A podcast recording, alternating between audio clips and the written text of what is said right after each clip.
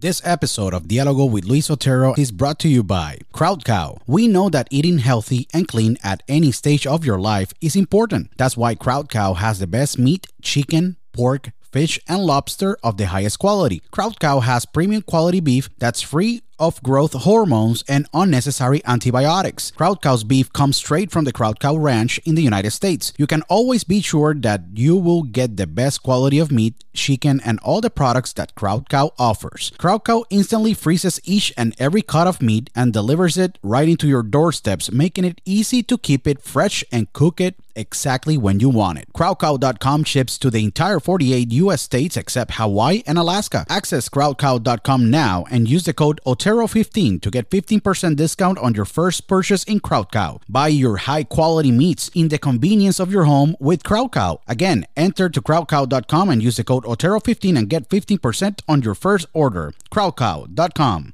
Do you suffer from stress, anxiety, and other health conditions? Your solution is ThoughtCloud. ThoughtCloud manufactures the best CBD and the best CBD derived products. ThoughtCloud has CBD isolate, CBD full spectrum, CBD capsules, CBD creams and lotions, CBD vapes of many flavors, and the best CBD pre rolls on the market with their unique flavors that are orange crush, dragon fruit, blueberry splash, and sour apple. ThoughtCloud CBD is spectacular and have tremendous benefits. It is 100% organic, it helps to improve anxiety, stress, reduce inflammation, chronic pain, and helps with concentration focus, and other health conditions. Visit now thoughtcloud.net to make your purchase and use the code OTERO to get 15% discount on your purchase. I tell you, ThoughtCloud has been incredible to me and I know it will be amazing for you. Again, just go to thoughtcloud.net and use the code OTERO when you go to your checkout card and get your 15% discount on your purchase. thoughtcloud.net. Do you want to have the best snack in your day to day? Well, my favorite snack is the beef jerky of Beef Octane. Beef Octane manufactures the best beef, chicken, and turkey jerky in the market. Beef Octane jerky is a spectacular, handcrafted, and tastes amazing. Beef Octane selects each cut of high quality meat, ensures that the meat is correctly cut, marinated, seasoned, and cooked to the pure perfection. The manufacturing process is very unique and special since it is made by hand, guaranteeing you a jerky of the highest quality in the market. The Beef Octane beef chicken, and turkey jerkies are a great snack when you are with your friends doing outdoor activities or walking on your busy day. Beef Octane ships to all 50 US states, including Puerto Rico, Canada, Europe, Australia, and Latin America. Visit beefoctane.com now to make your purchase and use the code OTERO to get a 10% discount on your purchase. Don't go hungry and buy your jerky from Beef Octane. Again, go to beefoctane.com, use the code OTERO to get your 10% discount on your jerky purchases. beefoctane.com. Broadcasting live worldwide. Welcome. Are you ready? Welcome. Señoras y señores, welcome. A Diálogo con Luis Otero.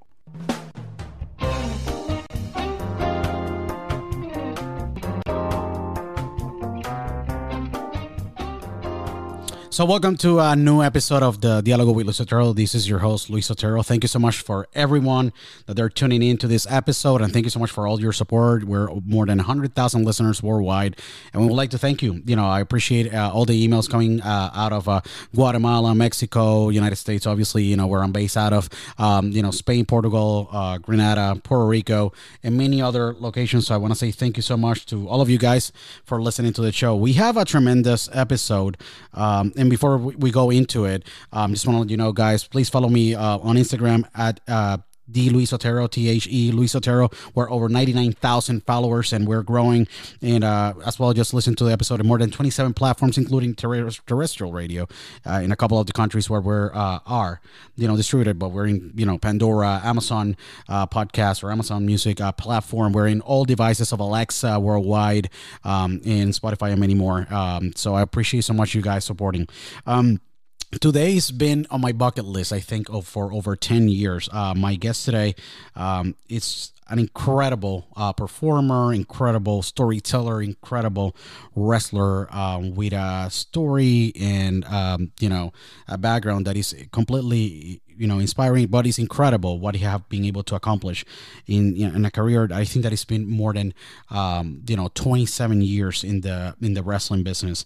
Uh, this amazing guest uh, is a former uh, ECW champion. He's a former ECW tag team champion with the amazing uh, Lance Storm. He's a eight-time WWE or WWF, whatever you want to call, hardcore champion. Um, he have performing more than a thousand wrestling matches and I have many belts. He have traveled the world. Uh, I have with me today, and it's my pleasure to have with me today the amazing, the one and only. Um, I think the God Blood guy from ECW, the amazing, Justin Credible. Thank you so much for accepting my invite, uh, Justin. It's a great pleasure and honor to have you in the show today. Oh, thank you so much for having me. The pleasure is all mine, and I'm, I'm happy to uh, get to talk to all the fans from all over the world. That was an impressive uh, number that you just gave out. So it's everywhere, all all throughout Latin America, Europe, uh, of course, America. It's very exciting, uh, and thank you for having me. No, no, it's, it's, a, it's, a, true honor. It's a true honor to have you. Um, so many emails that we have received. Um, I can I can not tell you how much. I told you it was two thousand seven hundred fifty seven yeah. emails.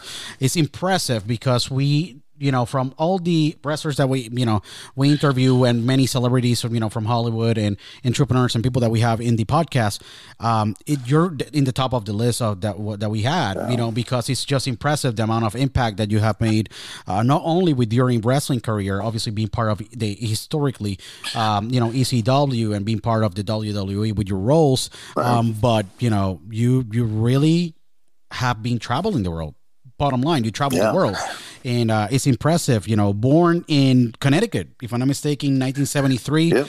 From Portuguese parents, you know, how was your childhood? Um, you know, uh, Justin, I know that uh, coming from a Portuguese background, that really had uh, some some influence yeah. in your first character, and we're going to talk about it, uh, you know, in the podcast. But how was your childhood, you know, in Waterbury, Connecticut, you know, and how was that upbringing until when you fell in love with wrestling, and then everything changed?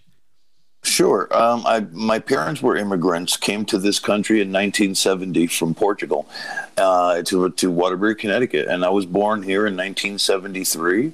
Uh, I had a great childhood, man. You know, uh, my folks were a working class you know, both mom and dad worked factory jobs, but uh, me and my younger brother, we were, you know, we, we lived a happy life. Uh, for that I could remember, we had a nice childhood, man. Just regular kids uh, growing up in the '80s, you know. Uh, and uh, it wasn't until about, let's say, 1983, that I saw a match uh, on Saturday mornings, uh, and we still had my mom and dad had the big color TV in the living room, and uh, I finally got one in my room, but it was the old black and white with the rabbit ears, sure. and uh, I saw Hulk Hogan beat the Iron Sheik for the uh, WWF World Title. It was the first time Hulk uh, be- was a champion there, and forget it. From that day on, I was just hooked on pro wrestling it's incredible because I know that that chapter without the Iron Sheik will not be a Hulk Hogan, and sure. and you yep. and, and and without I think that without uh, Justin Credible will not be a Chris Jericho because your second match after you decided to take that trip,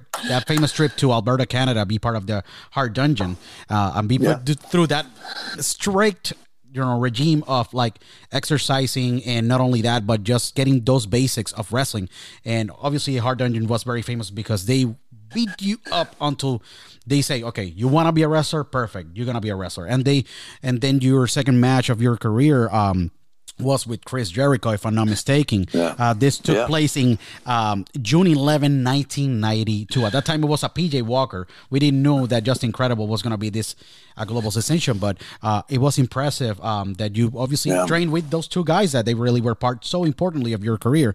And you know, yeah. you mentioned that day of the Iron Sheik and Hulk Hogan, but you were that to you know Chris Jericho because you and Lance Storm, you guys started together and build yourself right. up at the beginning, and then obviously you guys had your careers. But um, how that was that trip and that experience, and you know, just to start your training you know do what your parents said you know typically hey, i want to have my kid to be a doctor or a lawyer you became a wrestler right um, well uh, i graduated high school in uh, 1991 and I didn't know what I wanted to do with my life uh, just yet. You know, I, I, knew I wanted to be a wrestler, but wrestling was a lot different than it is today. Back then, uh, there was no internet. Uh, uh there was still a lot of kayfabe and it was not very easy to find out about uh, indie promotions, much less wrestling schools. Sure. So um, one day I was working at a grocery store, uh, just you know, as a grocer, uh, uh, bagging groceries, that kind of stuff.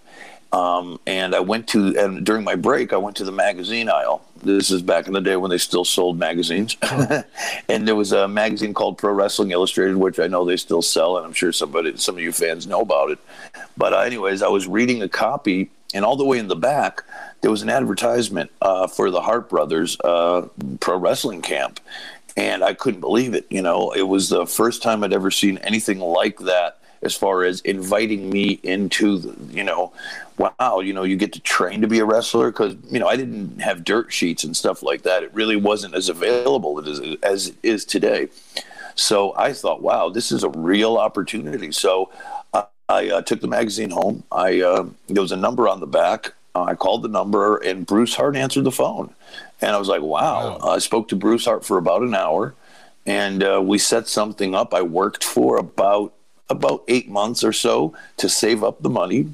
And uh, the summer of 1991, uh, no, I'm so sorry, the summer of 1992, about a year after I graduated high school, uh, I went to Calgary to uh, to train to be a pro wrestler with the Harts. Wow, that's incredible. You know, um, when you took that trip, they maybe have been a lot of emotions. You know, obviously, you put your hard earned money um, and decided to just sure. put that in your future, invest in yourself how were those first two years? Because I typically find out that there is really grueling, it's tough. You gotta cut your teeth in the business, and just yeah. to understand the business because there, it's sure. not first thing is just to perform but then you have to just manage yourself and your career how was those two yeah. years what really those days in canada teach you to become you know the the wrestler that you became um, and ha- and you are today you know with the experience of just Canada, then WWE, you know, being hired as an enhancement talent, then full time with Power Patterson, and then the, the rest is history because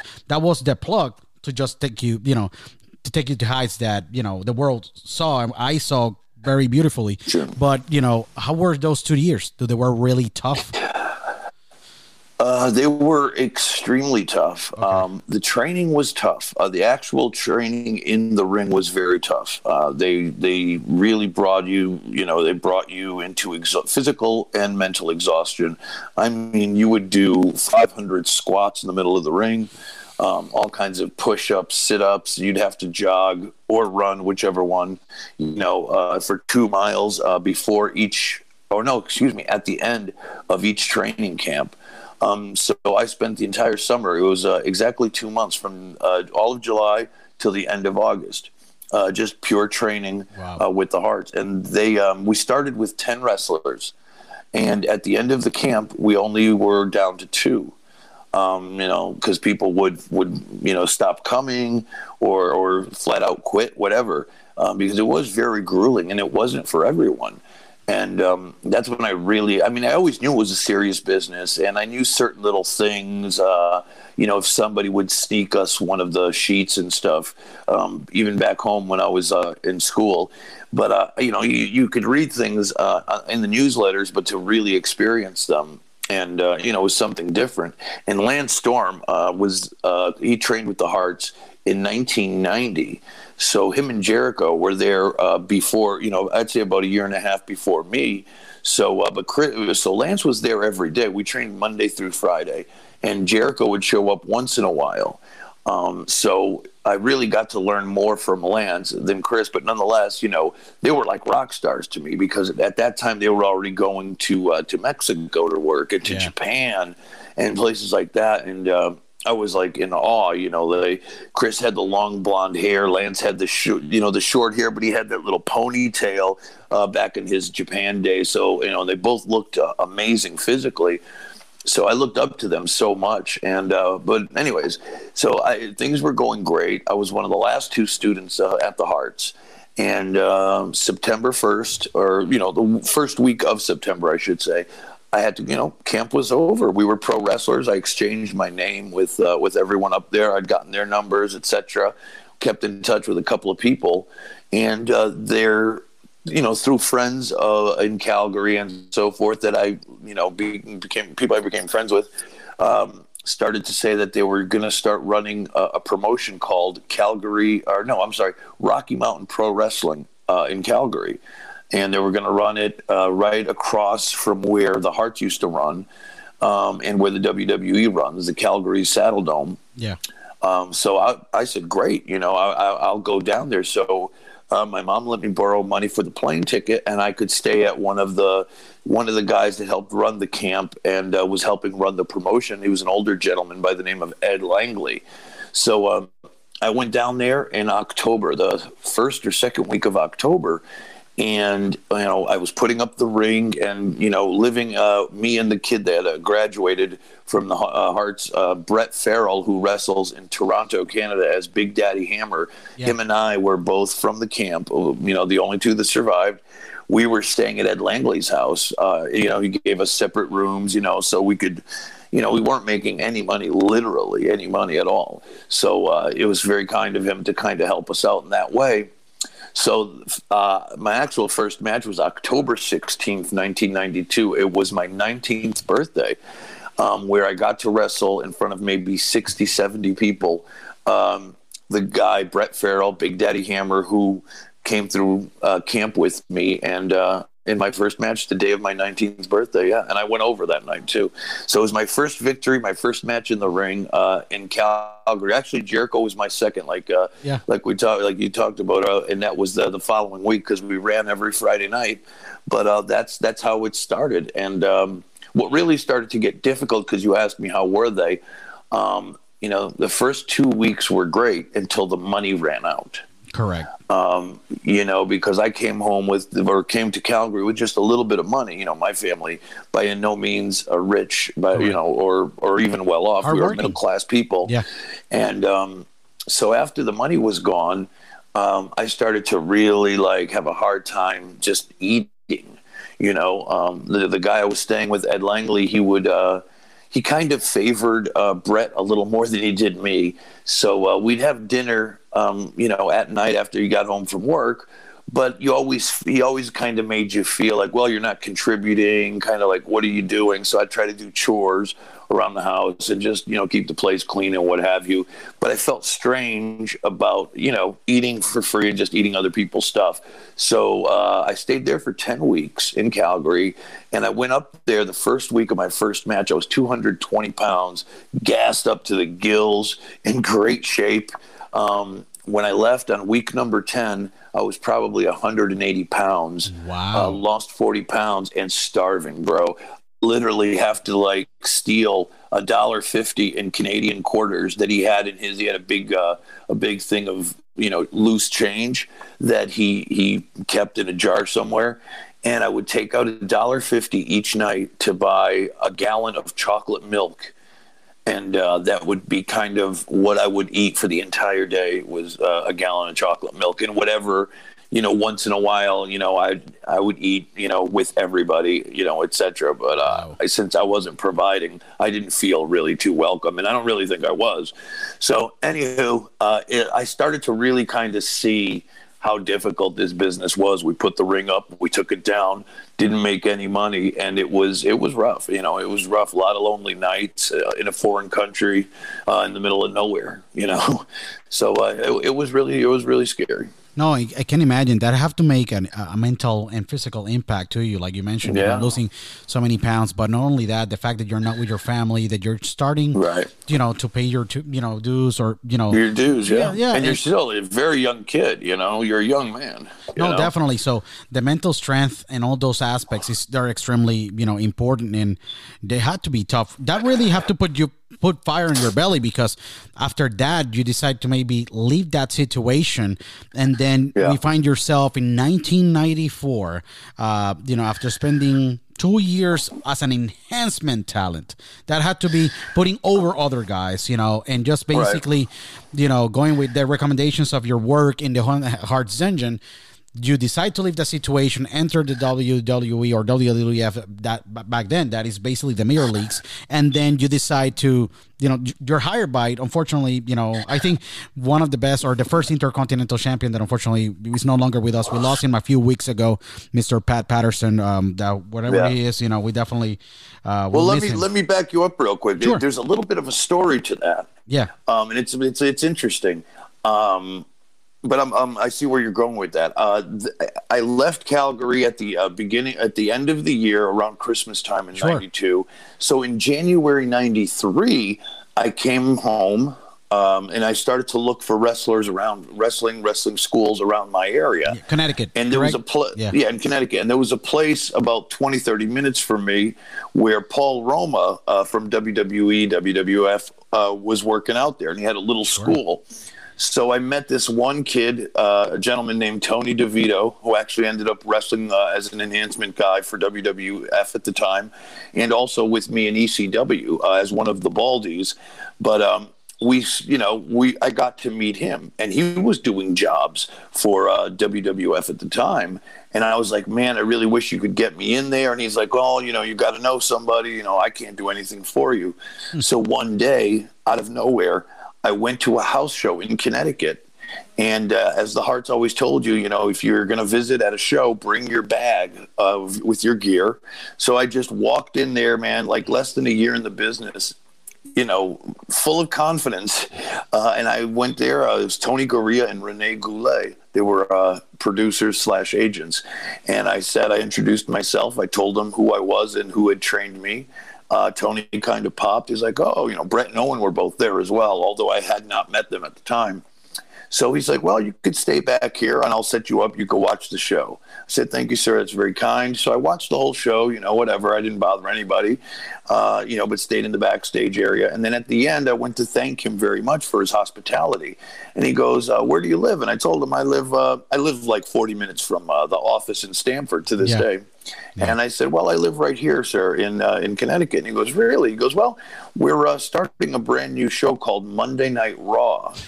Uh, in Manhattan, Wow. and we're going to need enhancement talent. So, uh, would you like to come down? I said, "Oh, absolutely, sir."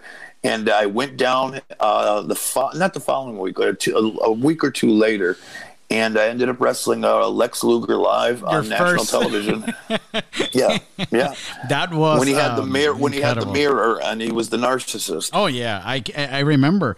Um, you know Yeah. those days. Um, you know th- that's incre- incredible. January the- January the third, nineteen ninety three. That's the day where in the Manhattan Center we saw the first time you were wrestling at, as PJ uh, PJ Walker at PJ. Walker, PJ Walker, right. PJ Walker Walker at, at, you know at that time, and then after that, And- and- nonstop. And then that's where, yeah, and then well, then that's where I started to wrestle more, almost for a full year as enhancement talent, right? And uh, I started to kind of get a name for myself. Vince and I started to, you know, have small conversations in the hallway. If you saw him at catering, you know, you'd always make sure you go by and say hi to Vince.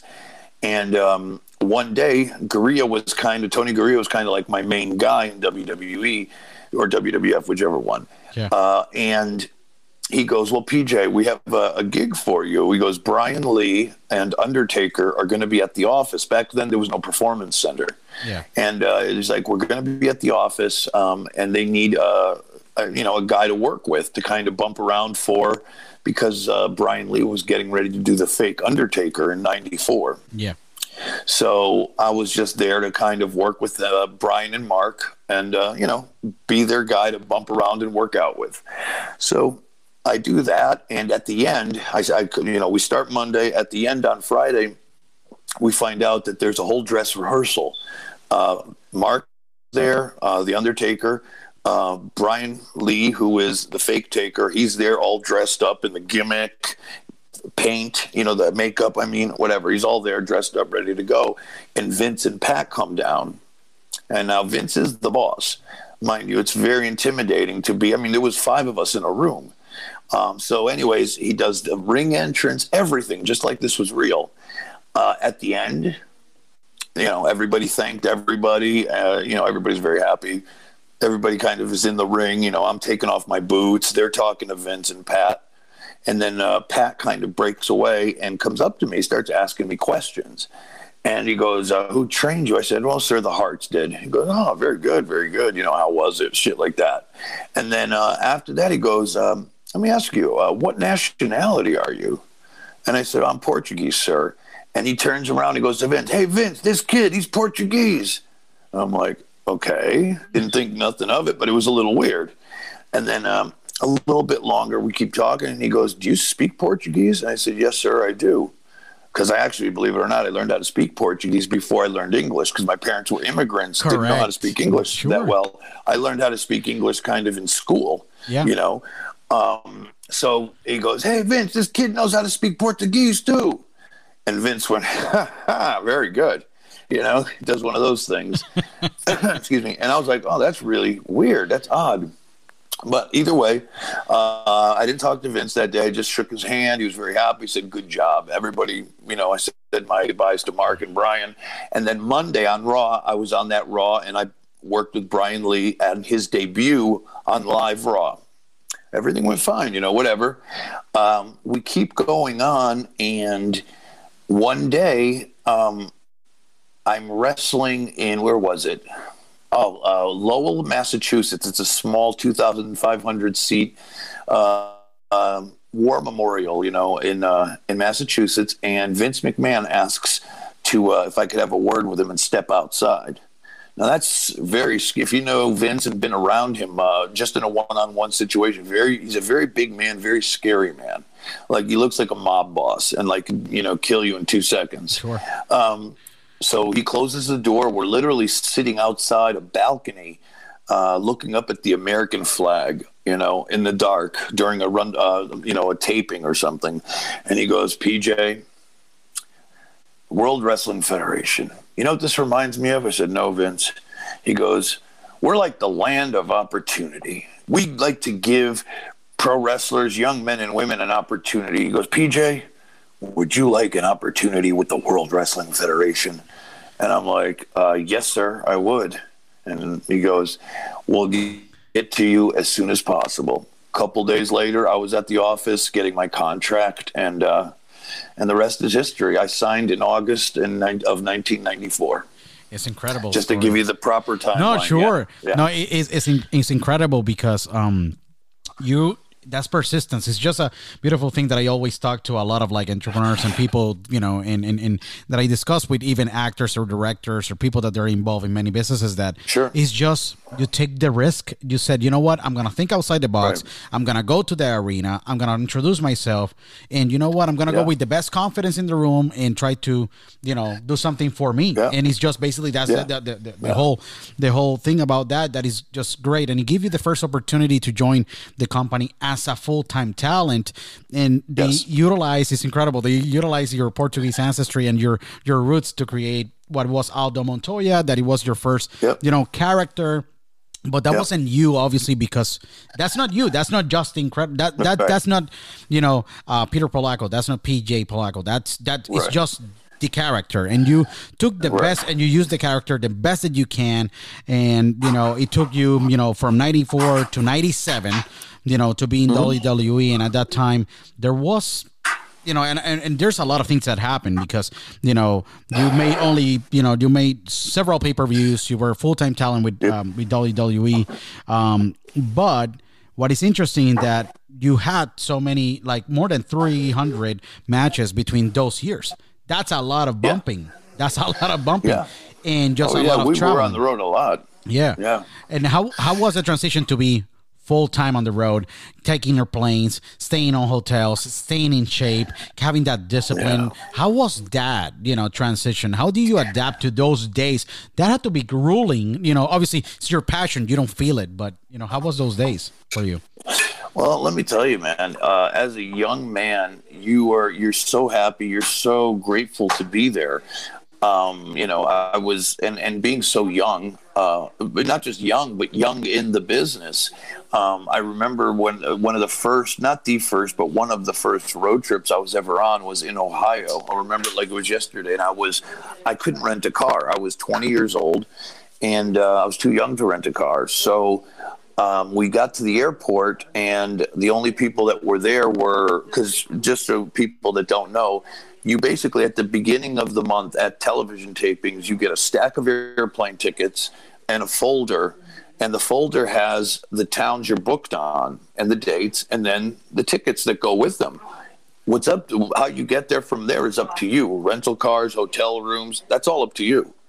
I've never done this stuff in my life. So I show up there, you know, thinking somebody's going to give me a ride. Nobody was, I didn't know anybody really. Sure. Uh, so Tony Garea, Rene Goulet, and Chief Jay Strongbow were there.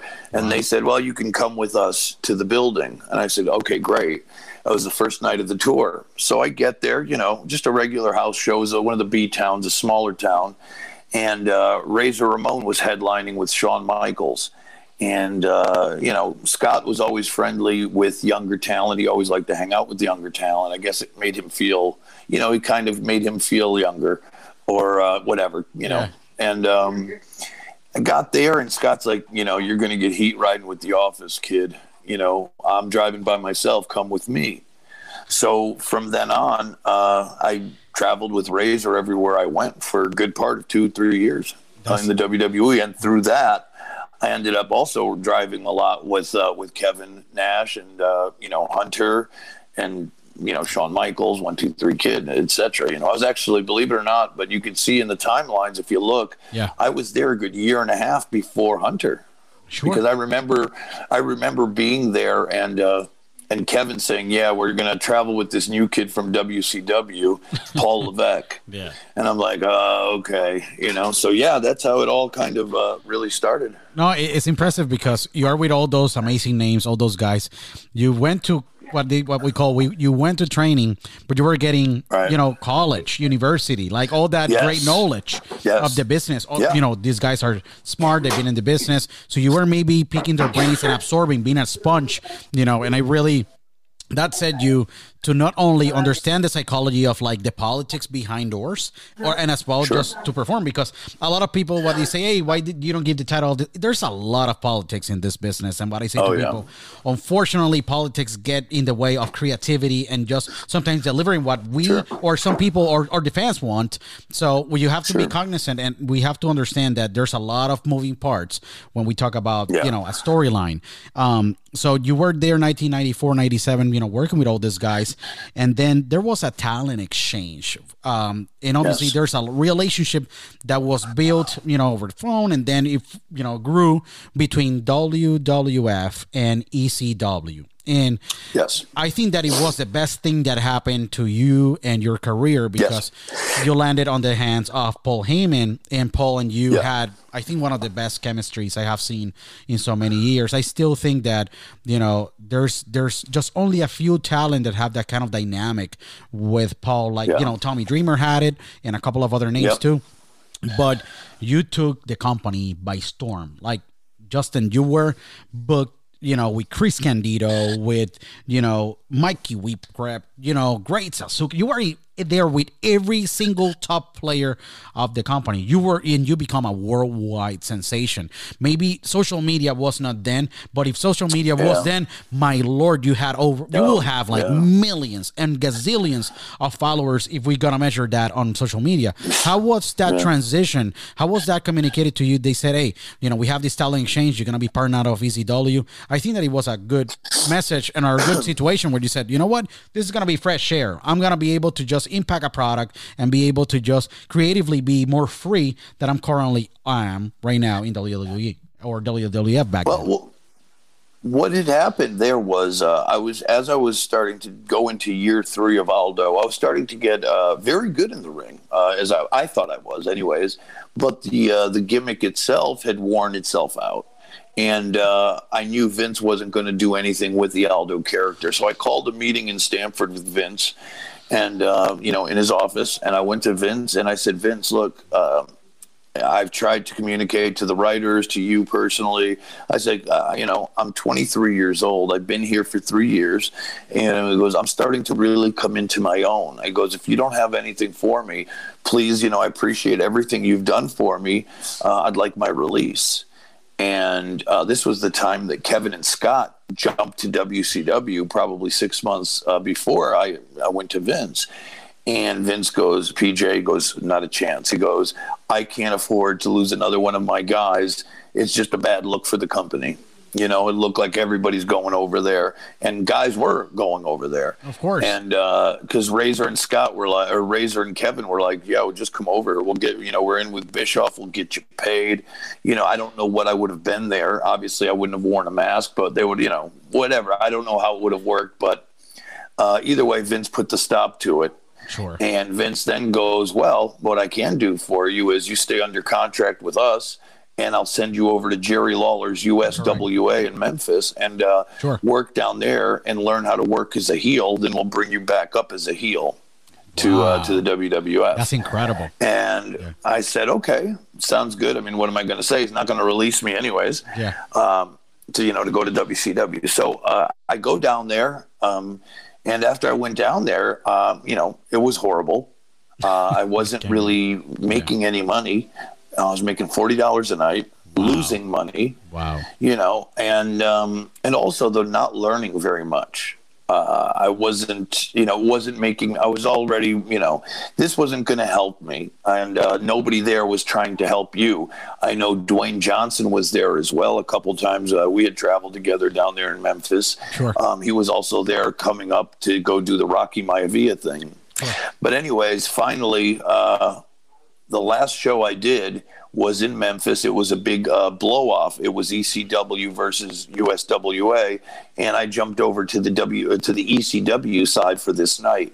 So I was on the team with Candido, Sabu, Van Dam, and Dreamer and Sandman, something like that. Like all the players were a, there. block, a there. blockbuster ro- lineup with you included. Right, right. You know, this is incredible. Yeah. So uh, I went to uh, I went to Candido because Candido was uh, was in the office, was in the ECW office at the time, and uh, I said, Chris, this place is amazing. You know, uh, there were you know Memphis was drawing maybe 200 fans. Uh, on a Saturday night, the night with ECW, there was almost 2,000 fans there. So you could tell ECW was doing good business for the hardcore fans. So I said, dude, you know, what do I got to do? He goes, let me talk to Paul. I'll have Paul go to Vince and see if he can get your contract since Paul was working with Vince, like you were saying before, and uh, we'll bring you up. After a couple of weeks, uh, I was in ECW. you know, and uh, that's how it started. No, it's incredible because you're there, you know, with all these great guys, and you became at the top villain of the whole entire Yeah. promotion. And the impact that you had was, um, you know, incredible. You had a bodyguard that was Nicole Bass. Yes. You ne- Yeah. typically sideways, like, oh yeah, there's a wrestler and there's the the woman. You took this Yep. thing and took it creatively to another level. You had a, a female Yeah. bodyguard. You had amazing matches with, you know, a first blood match that you defeated uh, Tommy Dreamer uh, in Cyber Slam. That was a massive pay per view. I think that really cemented you because Tommy was the baby face and he always got beat Yeah. up by everyone. Um, and you, you know, it, it took you to different levels because then 1990, 1997, 1999 were rock star years uh, for you, the, you know, inside of the promotion. You know, then you, the Impact players, they get together. 1999. Yes. And, and, and it had to, that had to be a very special chapter for you because it's Lance It. Storm. Because, um, Yeah. You guys grew up together and trained together and brought were brought up in the business together and it even though he was there one year before you in the hart dungeon Yeah. had to be special that the impact players Yeah. had such an impact um it, because you guys projected and deliver stories like i think it's been a while that i don't have seen a tag team to bring that Yeah. those stories to like you guys did how was that ex- you know that chapter of just incredible Uh. with the amazing Lance Storm. You guys, you know, kill kill it big time. Yeah. Uh, it was probably one of my favorite things I'd ever done in the business uh, till then and now. Uh, definitely top five. Um, we, we loved it. We were having fun out there. And I think that's what the fans really can tell if you watch the pay per views and some of the TV matches. You could tell Lance and I were having fun. And uh, what really made it work, of course, that uh, Lance was my mentor coming from Calgary Sure. and uh, and he also he also did the you know I'm from Calgary, Alberta, Canada, with that very dry, Sure. uh, you know, thing delivery he did. So we were both very happy. But the, what really I think made it work was he was everything I was not. Um, you know, he was uh, technical. He was very strict and mil- almost militaristic with Yeah. the haircut, and you know, and just very proper. And I was the badass with the jean short, you know, ripped jean shorts and the ECW, th- you know, shirt and the kendo stick, and you know, I would do all the, I would do, you know, the thing with the stick, Yeah. and I would do a lot of hamming it up. So then I actually, if you remember the Impact player pose, I got Lance to do because that was the old uh, Diesel and Shawn Michaels thing. Sure. Where I had the kendo stick, I stood, I stood behind Lance, and Lance posed like Lance Storm never did a pose before. I so I started to bring, I started to bring out the entertainment side in Lance, where he felt comfortable kind of doing some more stuff like that because he hadn't done it before or since. Uh, you know, uh, because then he went back to being very serious in WCW. But anyways, so yeah, we were uh, we were just having a blast. Uh, you know, and uh, it was a great two and a half years. It really was. It, it was amazing because you guys had the titles you know. It was an amazing run you know. It was a very cool blend that we don't have seen again in wrestling. You don't see a very serious character with a very like rebel i don't care character like just incredible Right. that i think that that's why you connected so much with the fans and with the audience because Right. So many thousands of people can relate to you. They can be rebels in life, uh, rebels against the poli- you know the politicians, rebels against their boss, rebels again whatever circumstances in life. That's why your character lives on, will live forever. And I can tell you this. Maybe Right. you have heard this from many people, but that's why it was so cool. The Impact players had such an impact, you know, and brought I think I think one of the coolest blends because he was a technical, like you said. You know, he dominated all the you know all the locks and everything, and you were like, "Hey, I'm a hardcore guy," or "and, and, and Right. I'm a great wrestler." But I bring Right, hardcore right, right. to the product, Yeah. and that's what really. ECW was known for. So you enhanced the product and brought so much value that is incredible. That really ECW World Tag Team Champions that you guys won. Um, I think it was against um, you know Jerry Lynn or Sabu. If I'm not mistaken, I think it was Sam Sand, the Sandman, Sabu. Um, it was one of those guys. It was oh Dreamer and Raven. You Dreamer guys, and Raven, Dreamer and yeah. Raven. I'm sorry, and those guys are incredible. The psychology that you guys, you know, delivered, you know, in in in those matches was incredible. I think was, um, you know, one of the most iconics, you know, uh, tag team, you know, feuds in years. Yeah, W- How how was it that the chem- the chemistry was notable? How was that uh, with Dreamer and and Raven? Because you have a tremendous relationship with Dreamer. He's such a brother Yeah. to you. But how was that special moments and how you guys were creating that magic that still lasts to this day? Uh, the one thing that I thought brought that uh, together was we were all one thing that ECW did for all that was we were allowed to.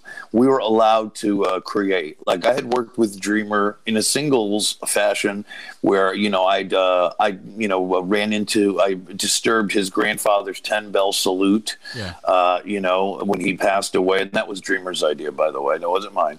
Um, but uh, you know in Raven I had worked with a million times uh, you know all over the world. I worked with him actually in WWF when he, he was Johnny Polo managing the Quebecers.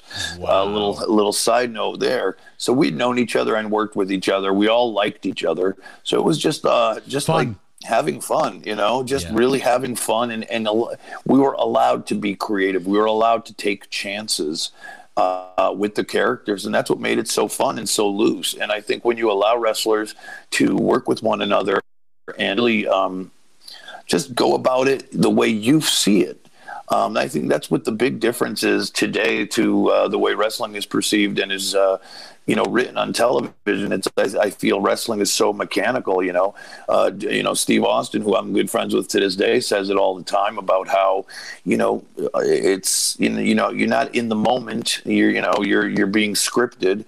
And uh, Jr. said something recently, like you know why the WWE's ratings are so down, and uh, he s- simply said, "No one there is hot." Nobody has a hot string. I, I was undefeated for a, a good part of six, seven, eight months until Mikey Whipwreck beat me at the pay per view out of nowhere. So, you know, and that's the thing in the WWF or WWE now, I'm sorry, it's like 50 50 booking. It's like one day Roman Reigns wins, the next day Drew McIntyre wins. And it's like nobody's hot. Nobody's like, uh, you know what I mean? There's nobody dominant anymore. And I think that's the fans are just bored with it Uh, and even though all their talents are very good, everyone is very intense and has a ton to offer. They're just being booked wrong, and uh, and that's a shame. But anyways, back to Raven and Dreamer. Um, that's why it was so successful, and the Impact players were so successful. As we uh, we had great dance partners.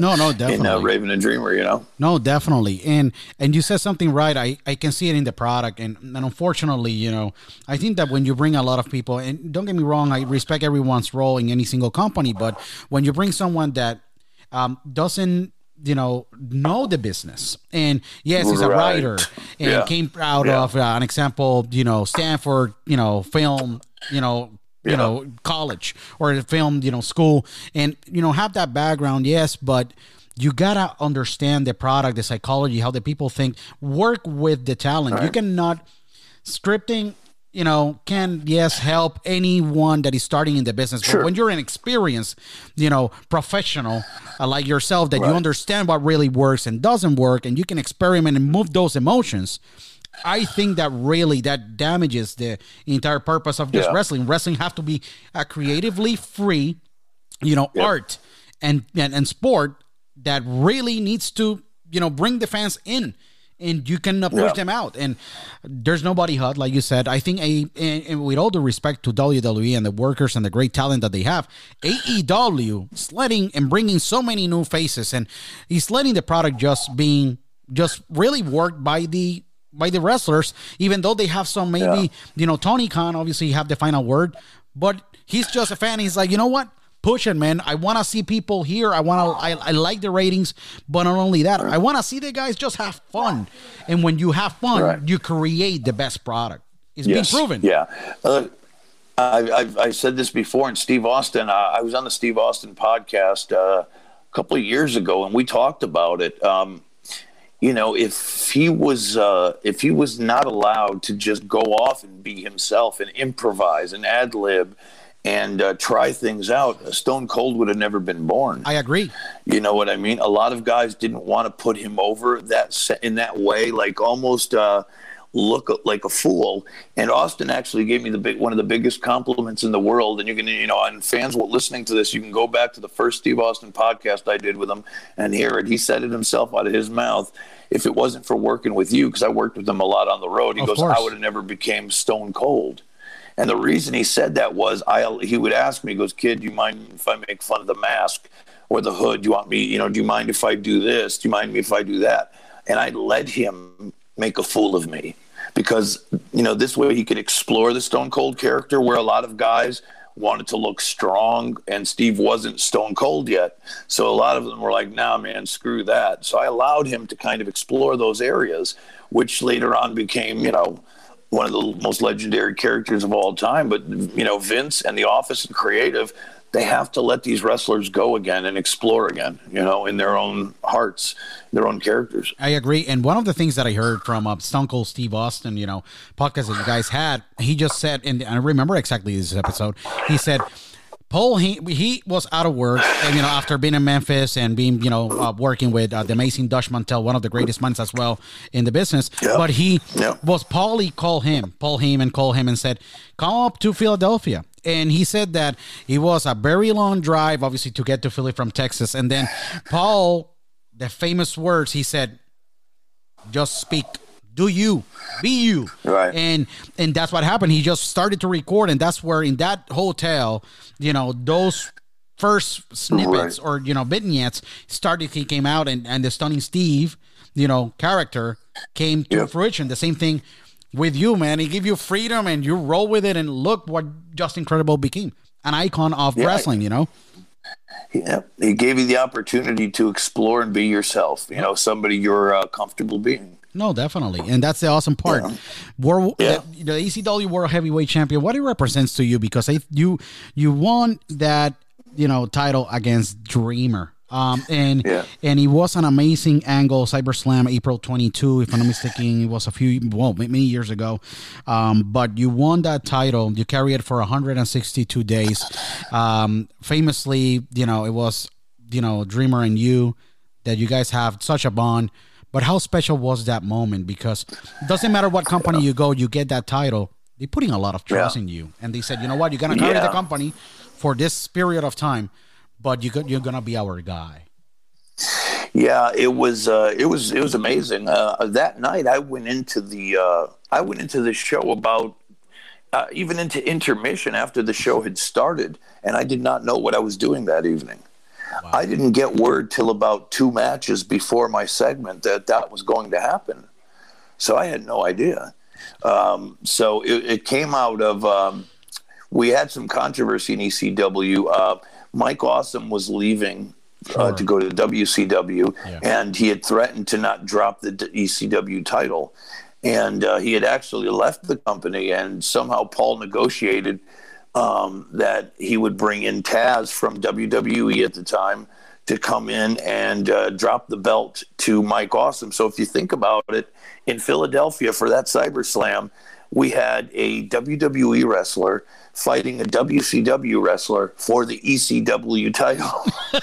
you know, could you imagine? That's crazy because You it was controversial. Yeah. Awesome. I was Yeah. a big guy. he, he really have made an appearance, I think, already. You know, in Yeah. WCW. Yeah. So it was a lot of controversy. Controversy. Yeah. I remember after at that time, Pro Wrestling Illustrated, Meltzer, all those guys that they already were ahead of their time. You know, you know, with the Wrestling Observer, they were already documenting all this stuff, and obviously us as fans, we were just being witness of maybe what we were seeing without knowing, obviously, the politics and everything behind it.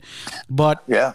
it had to be incredible because they drop you know the, the, the, the he drops the title to Taz, then Taz Yep. drop it to Dreamer, and then Dreamer drop it to the Amazing Just Incredible. To So me. so how that moment happened, you know, and how do you how really what really means that title to you? You you carry it once, but it was a very special run. It really was. Yeah, it was a it was a very special run. I got to uh, live my dream. You know, uh, when you have a title, uh, especially a world title, uh, you know, we were one of the major companies in the entire world. Sure. Um, you know, during probably the hottest period of pro wrestling ever. Ever. Um, Ever. You know, during the Monday Night Wars, etc. So you know. Um, I don't think of it as, oh, I'm the champion. Uh, I, I didn't beat anybody for real. Sure. But what it does mean is I'm that performer that Paul Heyman could rely on to Sure. close pay per views, to sell tickets, to sell pay per view. You know what I mean? He put a lot of pressure on me and on my shoulders. Uh, and I, you know, he believed in me to carry the company at the time. Um, and that's what it meant to me. It meant to me that I had arrived and I was one of the best of all time, or not of all time, one of the best in that era of that year. I remember they did a, a top 500 for the year of 2000, and I came in at number six. I remember. And that's that's pretty cool, and I get it. Uh, it comes from you know Mark Papers, and there's really no science to it, but perception of the wrestling fan. It's still that's what the fans perceived. Like I was right in there with you know Chris Jericho, The Rock, uh, you know Stone Cold, Hogan, all those guys. You know, and I beat a lot of those guys out. Hunter, I'd beaten out that year, so it just shows that I was right in the mix of uh, of, of something special, and uh, I feel great about it. And uh, it was uh, it was an amazing time to be a wrestling fan and to be a wrestler. No, it, it- it still is. I still, you know, watch so many tapes and and just remembering those days is still wonderful. Those matches, they they they never gonna go away. You know, they were too No, historical. never. You know, um, Justin, I know that. You know, obviously, we know the story. Unfortunately, ECW had to fold. It was a lot of things, obviously, behind, um, you know, the decision that was made. I know there had to be a, it really had to be very difficult for you and so many other people, you know, other talents like Tommy and Raven and many, many other people that they were involved in the company because it's a chapter of your life that you're like, what's gonna happen next? But you were already so hot that Yeah. you just really got that call, WWF. Hey, we want you back here. You know, we want you to be part, you know, of the company again. And you go back to WWF 2001, 2003 were very good years, strong too, worldwide. You know, obviously exposure, um, putting you in the map. You know, and obviously with different tip, different type of like, you know, role. Uh, we because it was Right. we saw you more produced by obviously WWF, but you were putting yourself out there.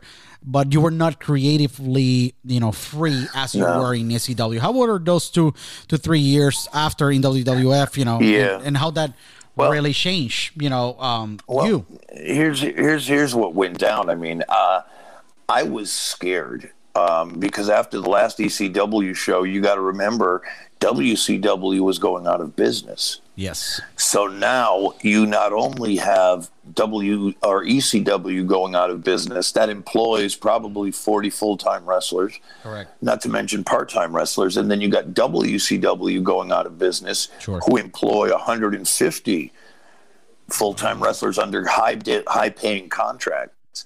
Those are probably, between both companies, those are 200 jobs in that industry that are no longer there. So we were all of us scared to death. So that means that you know Vince is only going to be able to pick up 10, 15, 20 guys at the most. Sure.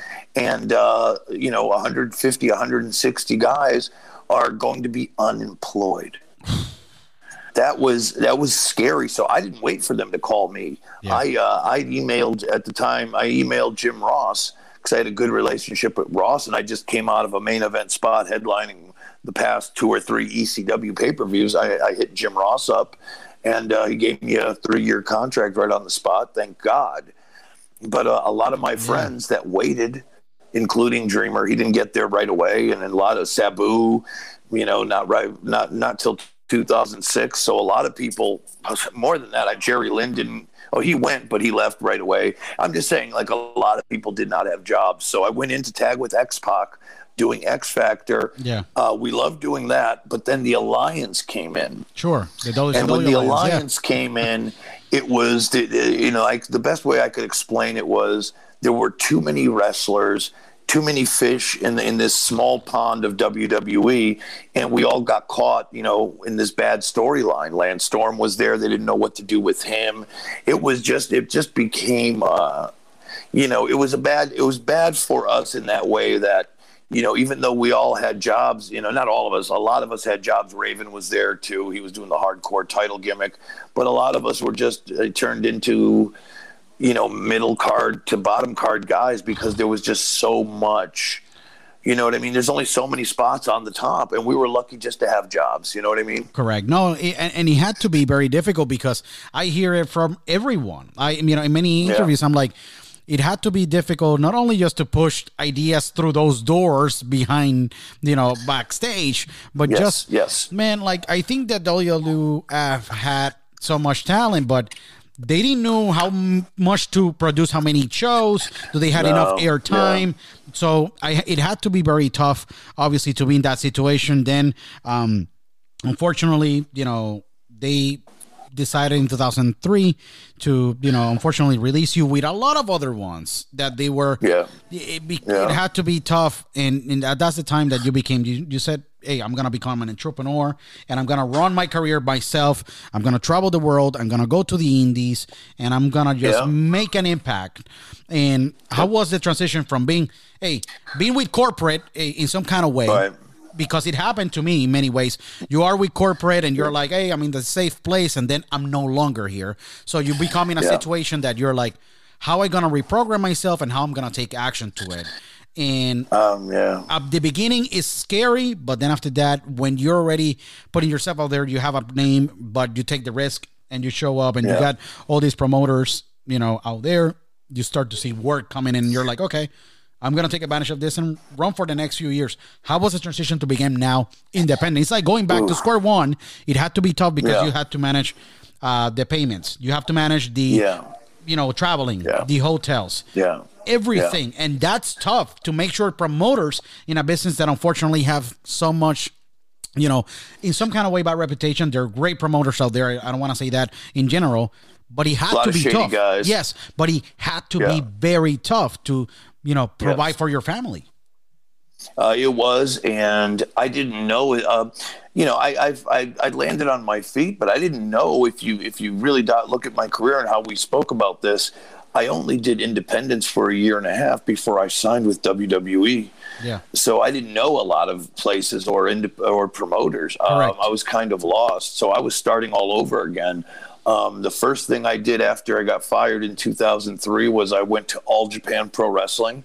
Uh, I did one of their legendary tag team tournaments and also did um a pay per view for All Japan at the famous Tokyo Dome. Um, you know, and that was okay. And then I TNA had started up. Uh, you know, Jeff Jarrett and uh, or Jerry Jarrett, Jeff's dad at the time, started up TNA, and uh, I did the early days of Ring of Honor stuff like that. So it was okay, but the money was was horrible comparatively speaking. I uh, I lost my house. And um, you know stuff like that. So uh, it was very trying times. You know, I got a regular job, uh, working, you know, regular job just to try to make ends meet. So uh, it was uh, it was rough because when you're making, you know, quarter of a million dollars a year, and then all of a sudden you chop that more than half, uh, more than that, you know, it's it's it's rough. So it was a lot of uh, a lot of adjusting. No, no, definitely. You, know? had to be adjusting, and, and I and I was in that situation many years ago. You know, I, you know, I, I I was there. You know, very good job. Lost a job. They downsized company, and I'm like, what the heck I'm gonna do? Like, how I'm gonna make yeah. it happen? And that's the times that I had to just reinvent myself and say, you know what, I have to just create skill sets that I maybe sure. don't have, and be able just to. Right maybe change yeah. a career. And I did. Thankfully, after many years, it took time. But for you, it had to be tough. You know, all Japan pays. You know, Japan pays, but yeah, they you know, pay great. They yeah, pay, but it wasn't enough. You know, correct. No, of course. You know, and and I think that you know, all Japan still there, but now New Japan have taken over with the conglomerate behind right. them. So Eh, you know they pay great but you had to do tours of three four five six weeks then you're traveling yeah. from you know the east coast up north and then to go yeah. to japan it's like 14 8 16 hours had to be really rough and being on the road yeah. you know so how how mentally you were able to manage you know all those changes and then land in just a small project on tv wrestling society and then you get rehired by WWE 2006 for a small time, but then after that you go back to the Indies. Do it was something there because I I, I saw you and yeah. I was like, oh my god, the guy is back. But what happened yeah. now? Why you take taking you know Justin out of my eyes and my uh, uh, my wrestling that I love, and I don't see him yeah. anymore. You know, I had to just dig more to find you and your career, what you were doing. You know. Well, what happened was they did the first one night stand yeah. uh, in 2005, which was a huge success, huge success.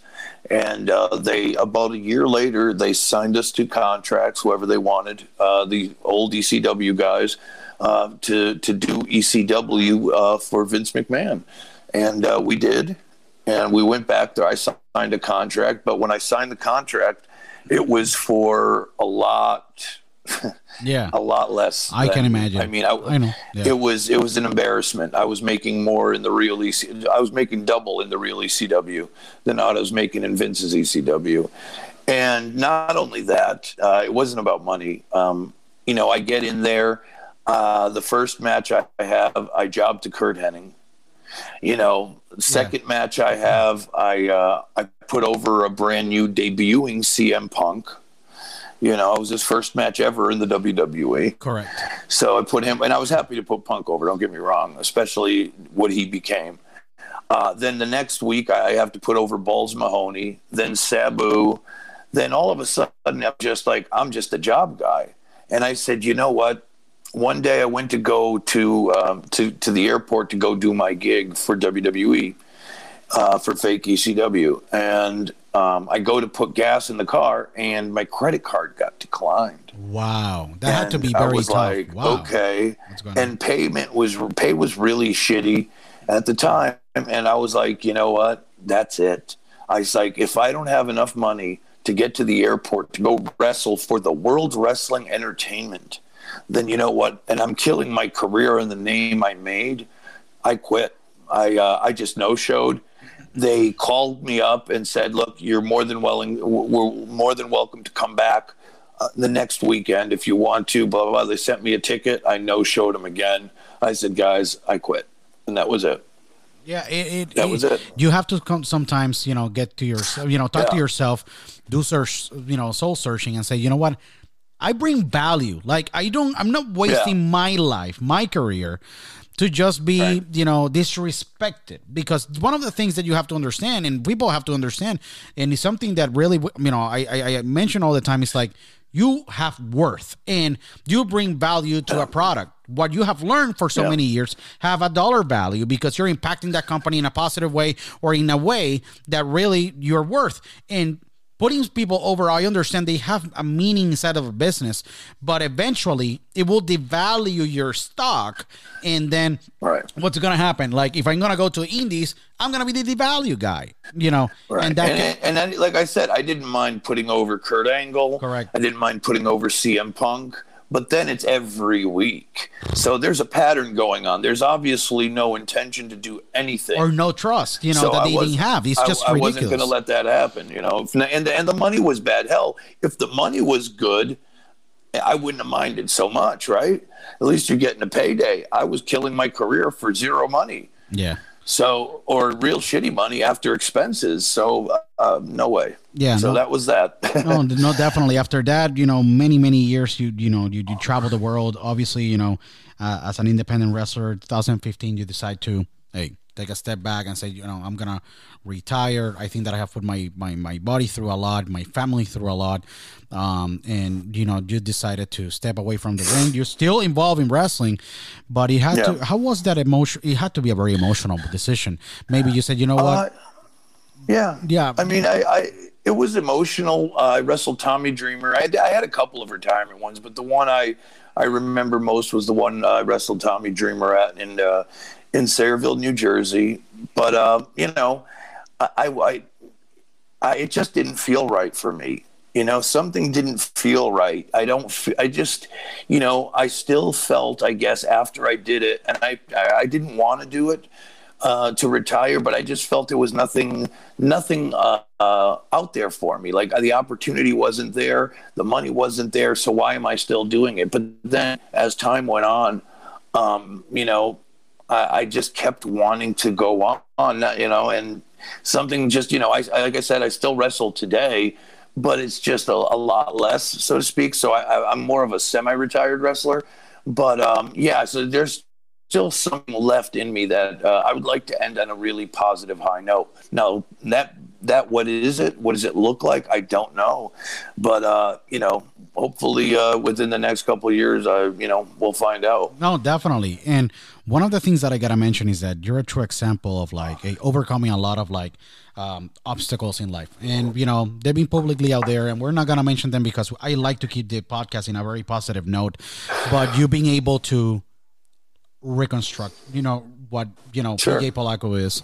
You know you're a family guy. You have beautiful kids. You know, and Yep. you being able to rebuild a lot that you what what what you lose when you're on the road so you know so long. Sure. Um, it, Sure. it is tough for a married man and a father to you know sacrifice a lot to be on the road and um, just Yeah. miss those moments. But you being taking your life, you know, owning it and being able to you know be an example of like you know of how you have you know overcome all this demons or obstacles um and now you are in a tremendous place. Um how do you feel now uh, and where you're at um do you're happy? How do you're looking at life differently than what it was before? And you know what you have learned you know along this beautiful journey called life as uh, Justin Credible but not only that you're the human pj polaco. What do you have Yeah. learned in all these many years Um, I look back at my career, uh, and I'm very happy with it. Um, I could have done many things along the way uh, differently. Sure. Um, I, I certainly, uh, you know, uh, drugs and addiction were not a help in my life.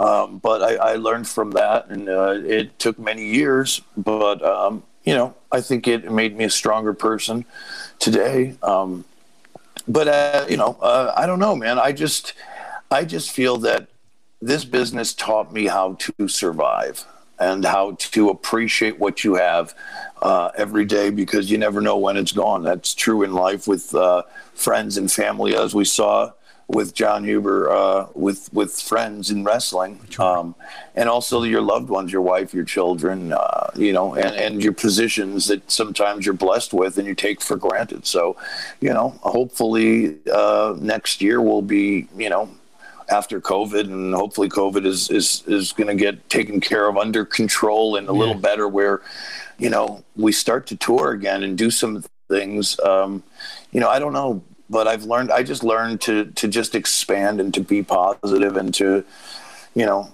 Never give up, I guess. No, you know? definitely. And wh- where where does Justin Credible go in the future? I don't know, but uh, I know I'll be around for a little bit longer. That's for sure. No, no, definitely. And you have a place in history that is extremely important. But you know, we gotta recognize that you, you know, you, you truly have, you know, inspire many, many thousands. I can say millions of people that they have see you. But Oh, you know, you, you. no, but you, but the impact that you have made, you know, um, obviously, you know.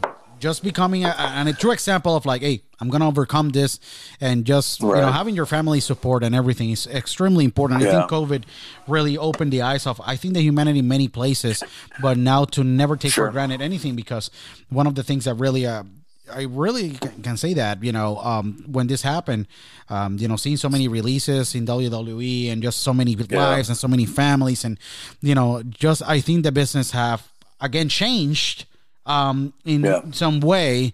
Um, and we hopefully, and you travel, you know, in the pandemic. You were in Chicago, I think, or in Minnesota, Yep. uh, for a and couple I'll of be in uh, I'll be in Michigan this weekend. Yeah, you're gonna be, you know, you're gonna be in Michigan. You know, um, so you're traveling during the pandemic, so the world s looks different out there, but you know, we still all need entertainment. Without entertainment, we, we will not be able to freaking survive this kind of like lockdowns. That is just crazy. But I really hope that we're always taken care of. Um, Justin, you know, just ending up, you know, the the the, the interview. It's been an incredible, you know, conversation. Hope that it's not the last one. But what um what you have learned um, and how do you feel that um, people will remember you how would you like people just to remember you as just an incredible and just be you know and, and, and, and everything that you have done how you want the world to remember such a great wrestler performer but at the same time great mind and and great guy like yourself.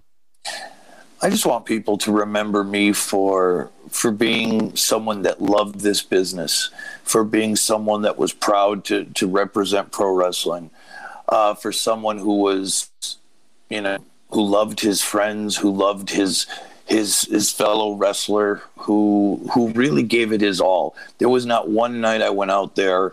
Um, especially for the major companies. Sometimes on the indies, you might do a little less, but never did I not give 100 110%, you know, whether I was hurt or sick or, or not, you know, I would always give it my all. And, uh, you know, just, just a very honest and good man and would help anyone.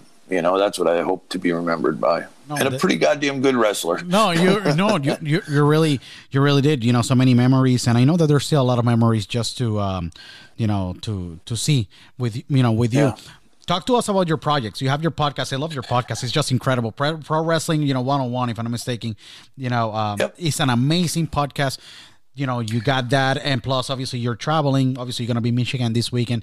Talk to us about your projects, social media, where keep, people can find you. I really want to make sure that people know how to find you because they email me for so long, thousands of people. I want to, I want them to follow you and be able to connect with you, and in such a special way too. Sure. Um, I got three podcasts I work on right now. Uh, Awesome. One, I do an ECW uh, review show. Uh, we go back, my friend Alberto and I, we go back and uh, review old ECW pay per views. Uh, you can go to Wrestling's Cool uh, podcast, Wrestling's Cool Podcast, or Wrestling's Cool Podcast.com. Uh, check that out. Uh, also, myself and Vince Russo.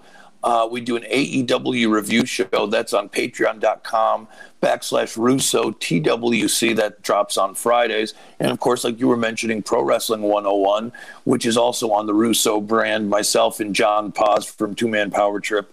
Uh, we do a weekly thing about, you know, just like kind of little lessons uh, of the basics of pro wrestling, kind of like what I've learned along the way from the Harts and Pat Patterson and all the greats that have uh, helped me out throughout the years. And uh, my social media, you can follow me on Twitter at PJ Polaco, also on Instagram at PJ Polaco. And uh, I have a YouTube channel as well uh, under the name Pro Wrestling 101. And of course, ProWrestlingTees.com backslash Justin Credible. Over 20 cool uh, shirts, both retro and current. And also TheIndieConnect.com. Uh, I do, um, you know, what do you call them? Shout outs and cameo style things. So check that out. And uh, man, that is it. No, That's no, a no. mouthful. No, no, no, definitely. But it's awesome. You know, how pod, do podcasts, and obviously, and, and I ask this question because I, I support a lot of your podcasts, and obviously, do the podcasts really have helped you, you know, explore maybe a different side of you, maybe an analytical Sure. standpoint, and obviously, you know, it gets you out there. I think that really people Sure. like to listen such a great mind um, in the business like yourself. Um, it had to be a very good, you know, maybe wait for you to stay connected and don't miss, you know, the wrestling around these days. You know, Sure. it, it helps a lot. Yeah. You know, and it, Yeah, I, I, I love doing them. I love doing the podcast. Sometimes, uh, you know, it's a little uh, overwhelming because I get, you know, I, I got to watch so much wrestling.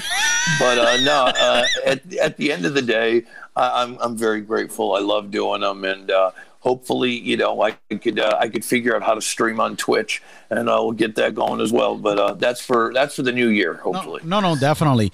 Um, Justin, this is your house. Um, just want to let you know this is your house.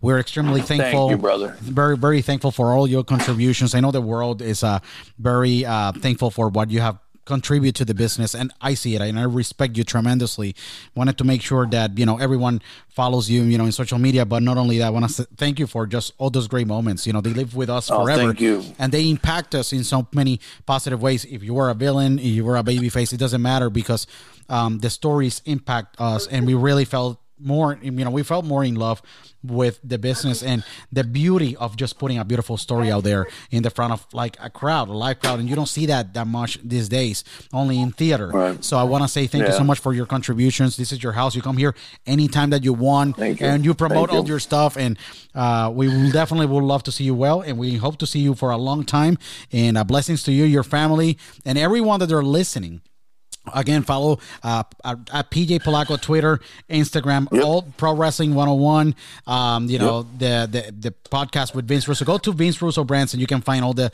great podcasts where uh, Justin Credible is. Uh justin anything else that you would like to add uh before we go No, that's just it, guys. I just want to thank you for having me on the podcast. I had a great time talking to you, man. It was a pleasure. You're an awesome dude. I appreciate it so much. Sure. And thanks for all the fans, man, for sticking with me all these years. You guys have been wonderful. And uh, drop me a line. I appreciate it. You know? No, no, definitely. And again, Justin, uh, all the best. Uh, hope that you know Thank you. when this thing finishes, we can definitely see you in live events, live signings, and and and, and meet uh, meet you know meet together in person.